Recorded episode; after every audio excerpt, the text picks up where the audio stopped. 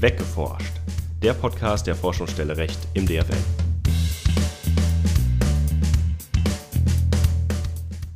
Hallo und herzlich willkommen zu einer neuen Folge von Weggeforscht. Mein Name ist Johanna Vogit. Mir gegenüber sitzt unser neuer Kollege Ole Christian Tech.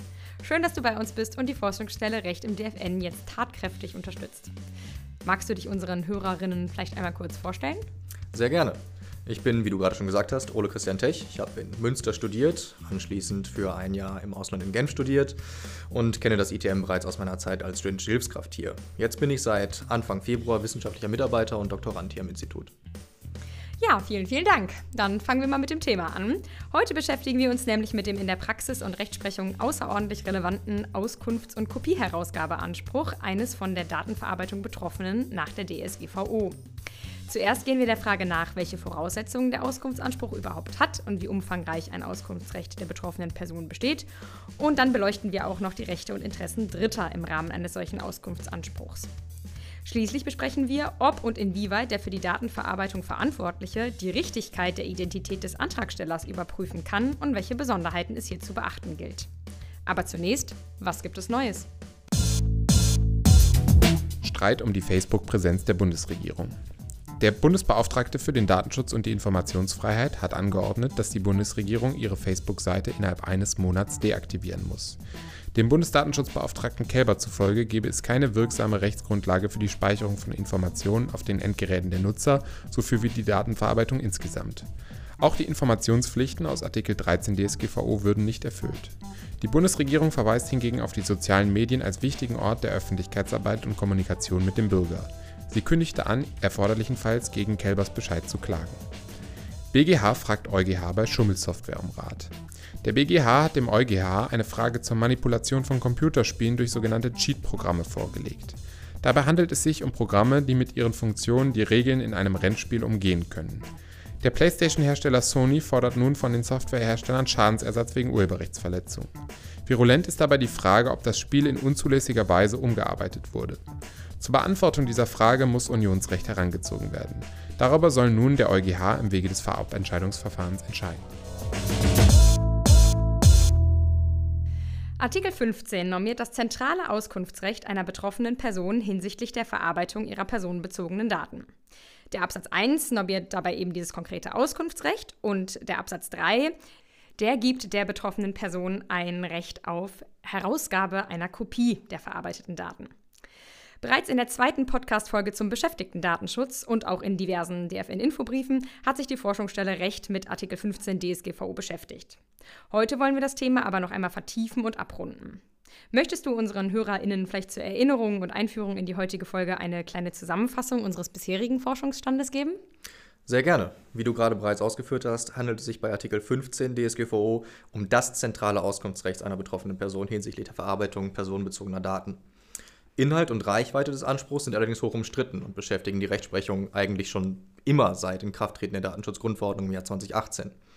Herauskristallisiert hat sich seitdem bereits in Grundzügen jedenfalls, dass der Antrag auf Auskunft zum Beispiel hinreichend bestimmt sein muss und eine abstrakte Anforderung von Informationen gerade nicht ausreichend ist.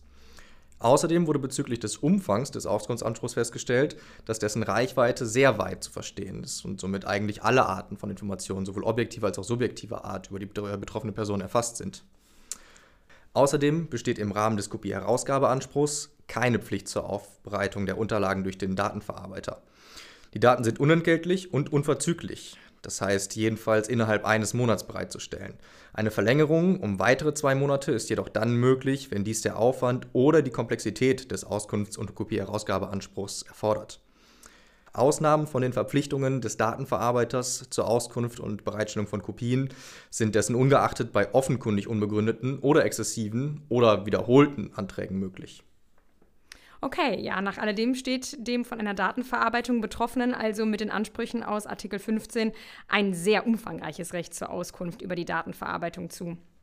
Ich kann mir jetzt aber vorstellen, dass dieser Auskunftsanspruch nicht nur für den unmittelbar Betroffenen relevant ist. In der Praxis handelt es sich doch mit großer Wahrscheinlichkeit bei den in Rede stehenden Daten nicht ausschließlich um solche des Betroffenen. Ähm, also ganz im Gegenteil, wenn halt personenbezogene Daten herausgegeben werden, beispielsweise in einer E-Mail oder in einer sonstigen Unterlage eines Arbeitgebers zum Beispiel, liegt es doch sehr nahe, dass dann da auch Daten von Dritten enthalten sind. Was gilt es denn dann zu beachten, wenn der Dritte durch den Auskunftsanspruch des Betroffenen wiederum eigentlich in seinen eigenen Rechten verletzt oder betroffen werden würde? Da triffst du genau einen wunden Punkt der Regelung, denn die DSGVO bleibt zu dieser Frage relativ knapp. In Artikel 15 Absatz 4 der DSGVO heißt es lediglich, dass das Recht auf Erhalt einer Kopie die Rechte und Freiheiten anderer Personen nicht beeinträchtigen darf. Es handelt sich also um ein Verbot der Beeinträchtigung von Drittinteressen, wie zum Beispiel Geschäftsgeheimnissen oder dem Recht geistigen Eigentums oder eben eigenen Persönlichkeitsrechten. Es muss dann vor Herausgabe der Unterlagen an den Betroffenen eine umfassende Prüfung erfolgen, ob durch die Erfüllung des Anspruchs tatsächlich Rechte und Freiheiten eines Dritten betroffen sein können. Okay, das klingt jetzt für mich zwar knapp, aber trotzdem erstmal eindeutig. Die DSGVO normiert also ein klares Verbot der Beeinträchtigung von Drittinteressen. Kann es denn dann durch diese Einschränkung tatsächlich dazu kommen, dass der Betroffene gar keine Ansprüche gegen den Datenverarbeiter geltend machen kann? Ein Blick in Erwägungsgrund 63 zur DSGVO liefert hier ein bisschen mehr Klarheit. Da wird ausdrücklich festgestellt, dass die Schranke, also das Verbot der Beeinträchtigung von Drittinteressen, gerade nicht dazu führen darf, dass der betroffenen Person die Auskunft vollumfänglich verweigert wird. Sollte also eine umfassende Prüfung ergeben, dass Drittinteressen durch eine Kopierherausgabe beeinträchtigt werden, muss der Verantwortliche dafür sorgen, dass die betroffenen Informationen aus den Unterlagen entfernt werden. In der Praxis wird dies meist zu konventionellen Schwärzungen führen. Das scheint mir doch eine sachgerechte Lösung zu sein. Den möglichen Beeinträchtigungen der Rechte Dritter wird dann durch Schwärzungen oder Datenentfernungen einfach zuvorgekommen. Aber jetzt noch ein ganz anderes Thema, ähm, das mir gerade in den Sinn kommt. Es muss doch auch sichergestellt werden, um zum Beispiel auch Rechte Dritter nicht zu verletzen, dass die anfragende Person auch tatsächlich der von der Datenverarbeitung Betroffene ist, oder? Und nicht irgendein anderer, der die Daten gar nicht einsehen darf.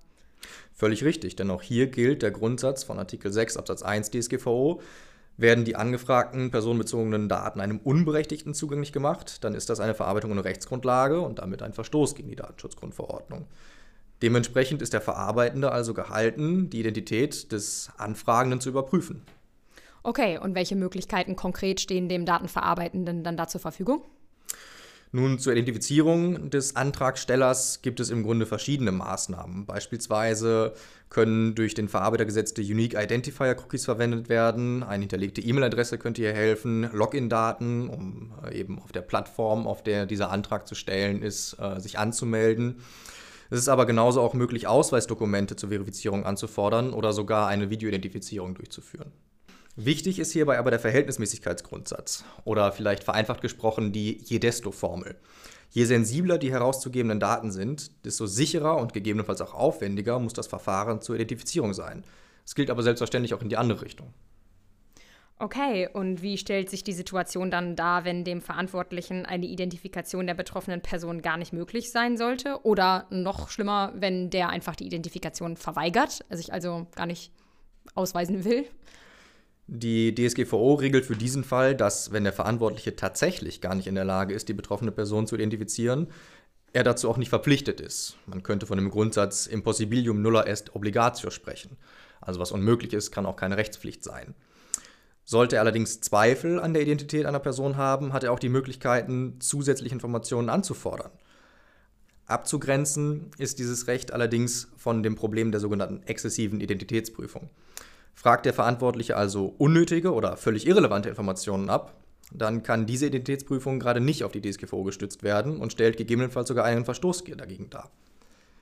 Okay, ja, das klingt für mich alles sehr einleuchtend und äh, wirklich super spannend und kann ich mir sehr gut vorstellen, dass das eine hochrelevante Thematik ist, die immer mal wieder virulent wird.